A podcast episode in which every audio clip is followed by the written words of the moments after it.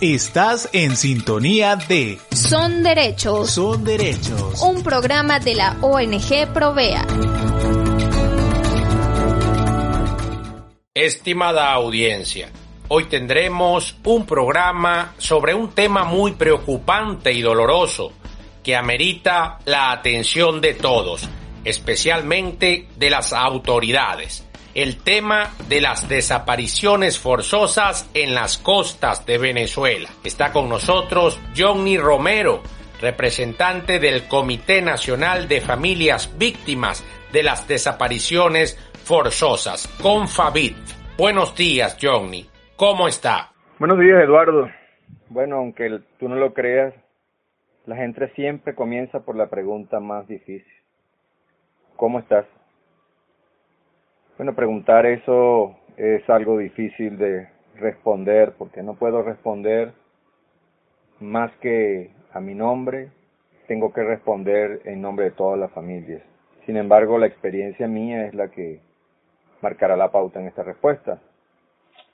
¿Cómo puede estar un padre de familia que tiene a su hijo, una esposa que tiene a su esposo, un hermano que tiene a otro hermano, una abuela que tiene un nieto, alguien que tiene un ser querido desaparecido en alta mar, a la buena de Dios, a merced de un criminal que hace lo que sea con él, que lo explota y que lo maltrata, mientras uno aquí, bueno, hace de todo para tratar de continuar con la vida. La gente no tiene idea de lo difícil que es avanzar cuando eh, uno ha perdido a un ser querido en esta circunstancia como es la desaparición.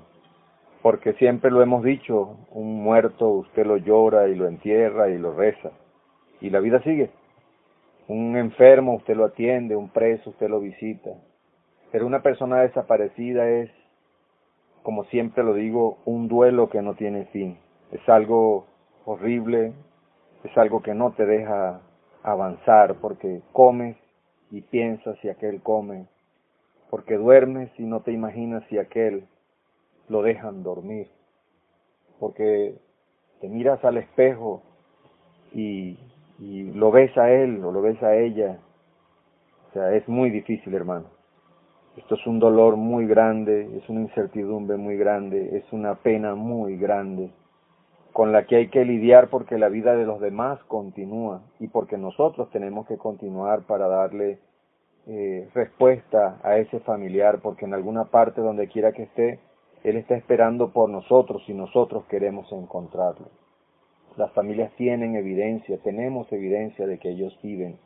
Han sido víctimas de trata, han sido víctimas de bandas delincuenciales con el amparo de las autoridades del gobierno, y eso es lo que ha hecho esto tan difícil. Los familiares somos alguaciles, policías, comandos, abogados, administradores, publicistas, periodistas, eh, de todo hacemos. Así que estamos bien porque hacemos lo que hacen las familias víctimas, trabajar duro para darle respuesta a nuestros familiares. Para poner en contexto a la audiencia, ¿qué es Confavit, Johnny? Hermano, Mayday Cofavic significa Comité Nacional de Familias Víctimas de las Desapariciones y Trata en las costas de Venezuela. Y lo precede la, la palabra Mayday, que es las, son las siglas que le indican a quien las escucha que estamos hablando de algo que está ocurriendo y que requiere de atención inmediata porque es un peligro inminente. Que una persona desaparezca en alta mar es algo que requiere de atención inmediata porque estamos hablando de vida o muerte. Por eso le colocamos esa palabra al principio y nos llamamos Mayday COFABIL.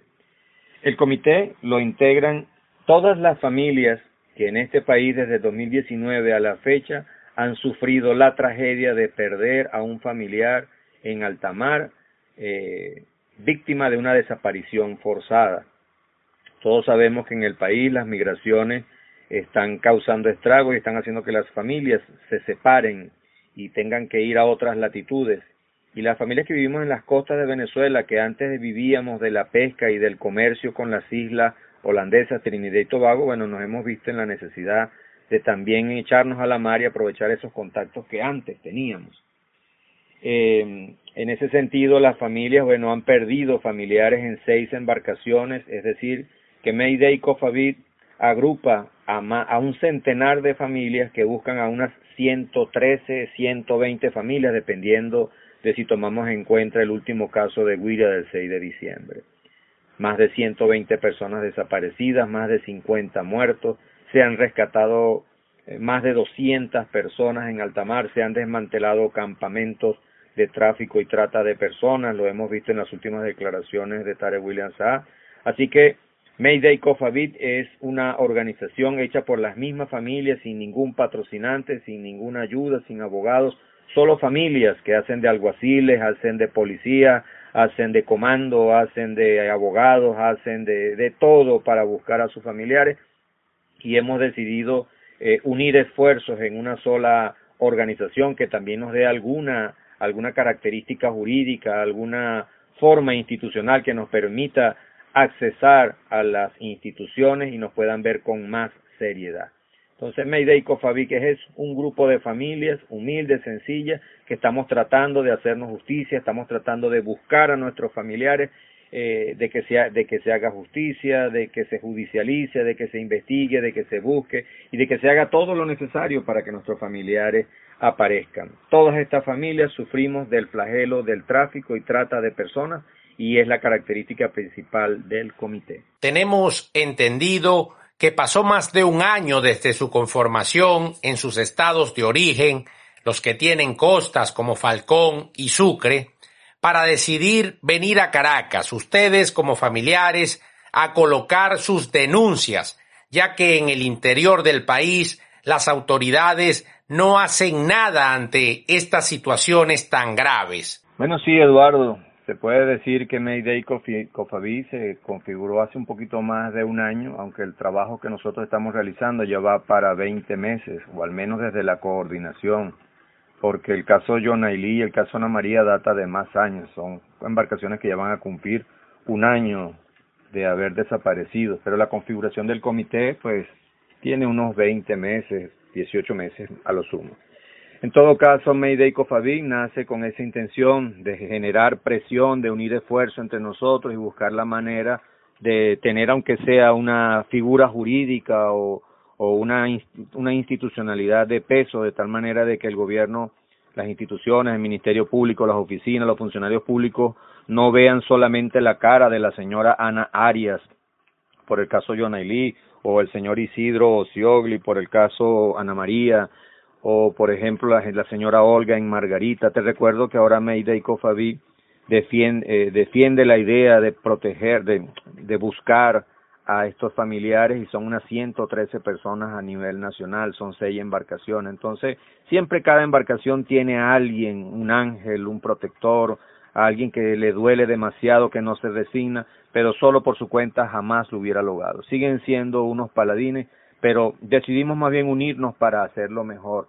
Y gracias a la orientación de Provea, Fundarredes y otras organizaciones, este, ONG y demás organizaciones, hemos logrado configurar un comité, aunque tengan, tenemos problemas con el registro, como lo tienen todas las ONG desde hace, desde el 2015 hacia la fecha. Y ciertamente vamos para Caracas, vamos para Caracas un año después de haber visitado Ministerio Público, Presidencia de la República, Defensoría del Pueblo, ACNU, Embajada, a todas les damos comunicaciones, con muchas nos reunimos, todas nos hicieron promesas y vamos de nuevo a Caracas para que nos den respuesta de esas reuniones, de esas cartas, de esos oficios, porque la verdad es que desde nuestros estados, como bien lo dijiste, nosotros no recibimos respuesta del Ministerio Público ni de ningún otro organismo. Aquí los fiscales, los funcionarios públicos este, hacen de las suyas, se perjudican la investigación, no avanzan, son negligentes, son complacientes. Entonces siempre tenemos que estar en constante eh, contacto con estas instituciones en nuestros estados, pero normalmente decidimos ir una vez al año a Caracas para generar presión desde allá. Y mientras tanto en los estados estamos haciendo cualquier cantidad de acciones para ir preparándonos y que no se diga que no hacemos lo propio en los estados para que nos atiendan a nivel nacional. Johnny, ¿qué respuestas han obtenido recientemente de las autoridades nacionales? en este país, como te comenté anteriormente, el Ministerio Público, la Defensoría del Pueblo, los organismos de seguridad, aquí se pelotean la respuesta, los fiscales que los nombran los quitan y los ponen, los poquitos que ponen no hacen nada, y, eh, la historia se repite tanto en el estado Falcón como en el estado Nueva Esparta como en Wirie. Los seis, los seis casos, las familias de los seis casos están recibiendo indiferencia, negligencia, disuasión para que no denuncien, para que no reclamen y todo lo demás. Entonces, nosotros hacemos lo propio aquí en los estados a través de las fiscalías superiores y de las fiscalías que nos corresponden, eh, pero aquí nunca pasa nada. Normalmente nosotros tenemos que entendernos directamente con los fiscales nacionales y los fiscales nacionales, bueno, son los que un poco eh, escuchan el clamor y a nosotros al final lo que nos interesa es que nos escuchen y que haya la presión. Volvemos a Caracas precisamente por eso, porque los fiscales, al menos aquí en Falcón, los fiscales son todos unos inectos. Ninguno ha podido hacer lo correcto. Eh, el caso La Vela es un caso en el que será porque me conviene, me compete, porque mi hijo está allí, mi hijo sí me duele y a mí yo no le tengo miedo a nadie y quizá porque mi formación, yo tengo cuatro títulos universitarios, soy un, soy un profesional y soy un apasionado y soy un hombre muy tenaz en las cosas que hago, mucho más cuando se trata de mi familia, en este caso de mi hijo mayor. Entonces, nosotros aquí en Falcón hacemos de todo para que se nos haga justicia y aún así nosotros no hemos podido avanzar. Nuestras audiencias han sido suspendidas eh, casi una docena de veces en 19 meses la pandemia ha hecho que todo sea más lento. En este momento ni siquiera conocemos cuál es el organismo internacional, cuál es el organismo encargado del organismo policial auxiliar del Ministerio Público. Nosotros no sabemos si realmente existe una alerta amarilla, existen alertas rojas, no sabemos nada sobre las rogatorias, en fin, nosotros no tenemos ningún tipo de respuesta eficiente que nos dé cuenta de que se está haciendo algo ah, en los estados. Y lo mismo y en peor grado ocurre en, las en los demás estados, en los demás casos. Por eso vamos a Caracas, porque queremos ver la cara del fiscal, de los fiscales nacionales cuando ya han pasado 19 meses, cuando nos reunimos con ellos hace un año atrás y nos prometieron esto y nos prometieron lo otro, hicimos las cosas como tiene que ser, con oficio y con todo lo demás. Por eso vamos a Caracas. Los derechos humanos no se mendigan, se exigen. Defiéndanlos. Nútranlos. E insistan en ellos. Son derechos. Regresamos a su programa Son Derechos, hoy con nuestro invitado especial Johnny Romero, del Comité Nacional de Familias Víctimas de las Desapariciones Forzadas en las costas venezolanas. Johnny, me informabas están preparando desde el comité la segunda gran protesta nacional de familias en Caracas. Aproximadamente para cuándo será qué tienen previsto realizar y cuáles serán las exigencias. Bueno, volvemos a Caracas con una misión, pero tiene varias cosas que vamos a tratar de lograr. Las protestas que hacemos las familias víctimas no son protestas como las que todo el mundo realiza, pancartas y tiran piedras y trancan calles y todo lo demás. Nuestras pancartas son un tanto diferentes y es bueno aclararlo. Lo digo para que la gente no en Caracas no sienta miedo y los funcionarios en Caracas no le teman a familias que simplemente son víctimas. Vamos a Caracas nuevamente a reclamar, a protestar cívicamente, como nos cita el derecho, a pedirle a los organismos eh, Ministerio Público, Defensoría del Pueblo, Presidencia de la República, Asamblea Nacional, eh, embajadas y algunos otros organismos que estamos programando.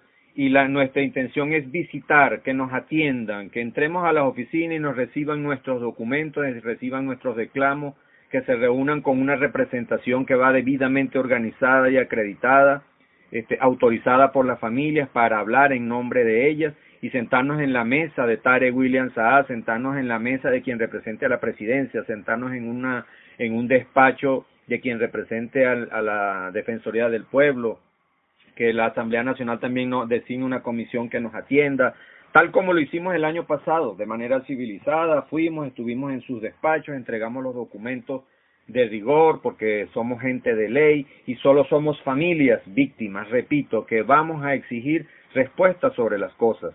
Quizá el año pasado todo fue un saludo a la bandera y pensaron que para el año siguiente se les iba a olvidar a las familias y nos las quitamos de encima y ya, pues se equivocan. Las familias vamos ahora con más fuerza, con más mm, eh, derecho a hablar un poquito más golpeado porque el año pasado hubo reuniones, hubo acuerdos, hubo entrevistas, hubo propuestas, hubo promesas y ahora nosotros necesitamos que nos cumplan con lo que se dijo en esas reuniones. Otra cosa que pensamos hacer es, como hicimos en, en el año pasado, ver cómo va nuestra organización como comité. Vamos a recibir capacitación de unas ONG para convertirnos en activistas de derechos humanos en defensa de nuestros propios derechos, ya que el Ministerio Público se la pasa pisoteando nuestros derechos eh, a cuenta de que no conocemos la ley. Bueno, vamos a capacitarnos y formarnos en ese sentido. Y una cosa importante es que hay muchas familias, en el caso de Willy, sobre todo las del 6 de diciembre, que allá en su tierra en su ciudad, en su circunscripción, el Ministerio Público y los organismos de seguridad no atienden sus denuncias, no atienden sus reclamos,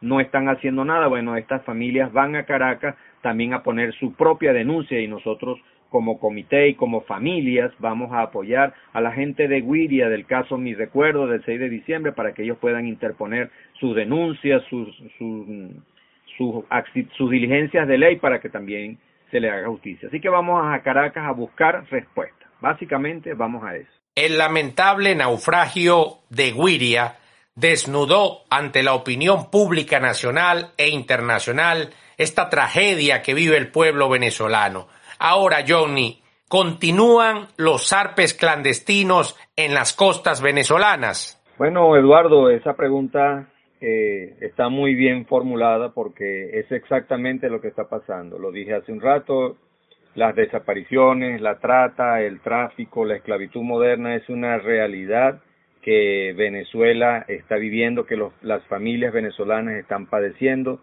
a merced de una mirada indiferente, indolente, a veces hasta cómplice de las autoridades eh, policiales y las autoridades encargadas de administrar la justicia en este país. El caso que acaba de ocurrir en, en el 6 de diciembre, donde se perdieron 34 vidas, donde todavía hay desaparecidos, donde todavía no se sabe el destino de las lanchas, porque eran dos lanchas y no como una, como están diciendo, dan cuenta de que en este país han venido, ha venido ocurriendo eso. Lo único es que ahora, como siempre lo digo, debe ser que este caso las fotos fueron muy crudas, ese poco de muertos tirados en, un muelle, pero esas fotos ya las hemos tenido. Aquí en La Vela en el 2018 murieron 18 personas que todavía hasta hace poco los muertos estaban en los congeladores de Curazao. Así que eso no es la primera vez que estas embarcaciones eh, zozobran o se disimulan las zozobras o son atacadas y hundidas para encubrir otros hechos más espantosos porque como siempre lo diré, cuando las personas mueren, bueno, al menos las familias tienen el consuelo de que saben dónde están sus familiares, pero cuando se habla de desaparecidos es otra cosa. Y no solamente lo que acaba de ocurrir en Wiria, sino las dos últimas declaraciones que sobre el tema ha dado el señor Tare William Saad diciendo que el Ministerio Público está desmantelando, hasta la palabra está mal utilizada, desmantelar es que tú acabes con una, con una trama, con una red, con una mafia eso es desarticular, atrapar a uno aquí, atrapar a uno allá, agarrar un cabecilla. Eso es desarticular, señor fiscal. A ver si aprende, aunque sea, a declarar. Porque desmantelar lo veo muy difícil. Todavía al sol del día existen las mafias y no es solo una, son varias mafias y son muchas las bandas que están a servicio de esas mafias secuestrando a las personas.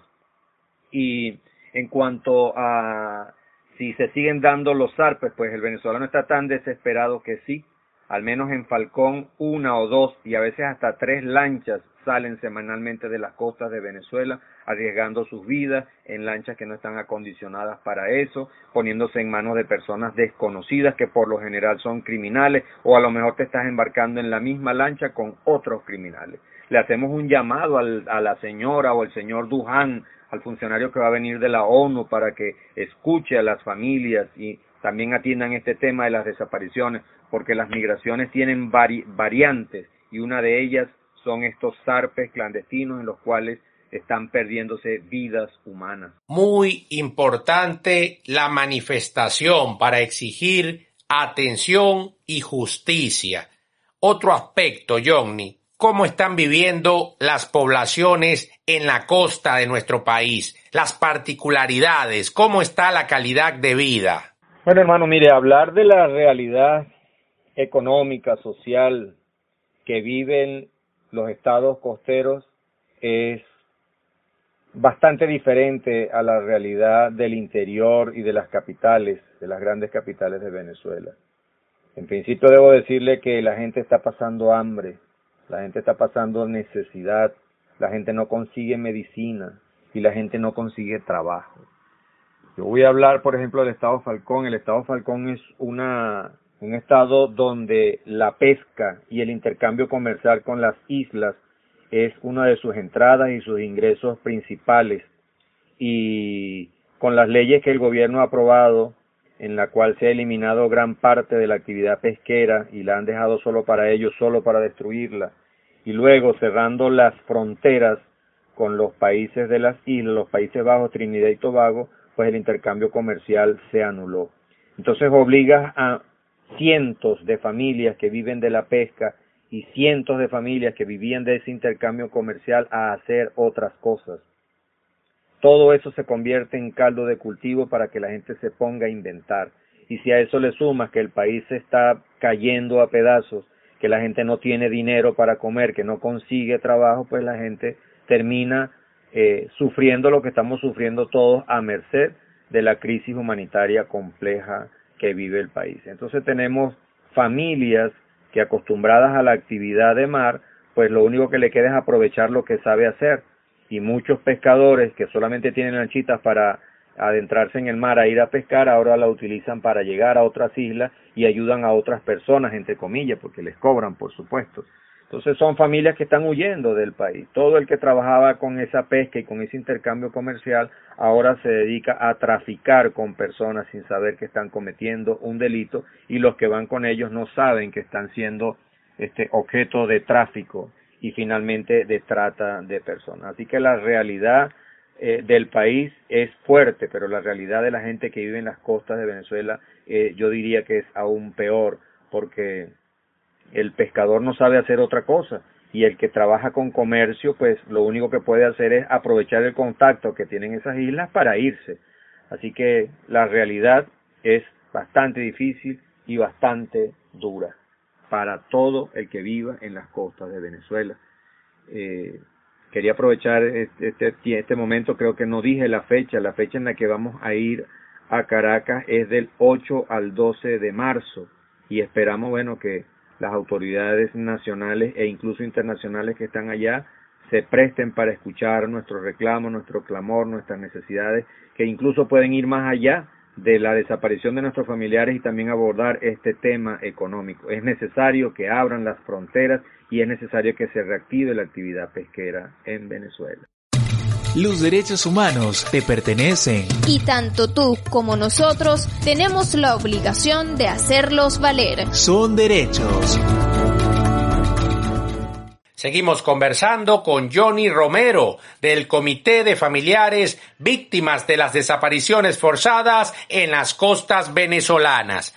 Johnny, ¿Cómo vinculan ustedes sus objetivos en el comité de encontrar a sus familiares, de encontrar justicia con el logro de una nueva Venezuela donde las causas de la migración forzada, de la trata de personas, de las desapariciones sean superadas? Mira Eduardo, ¿cómo visualizamos nosotros Mayday Cofavit o cómo visualizamos las familias, el futuro, eh, en ánimo de que estas cosas eh, no sigan pasando. Mayday Cofavig nació en una emergencia, en una tragedia, y por supuesto que nació con la intención de resolver, de darle respuesta a las familias. Yo estoy en esto por mi hijo y quiero respuestas para mi hijo, sea cual sea. Lo importante es que este duelo que no tiene fin, sí tenga un fin en algún momento y ojalá sea un fin feliz. Nosotros las familias tenemos la seguridad de que nuestros familiares están vivos porque ellos no se ahogaron, porque las lanchas no zozobraron, porque no hay prueba de eso.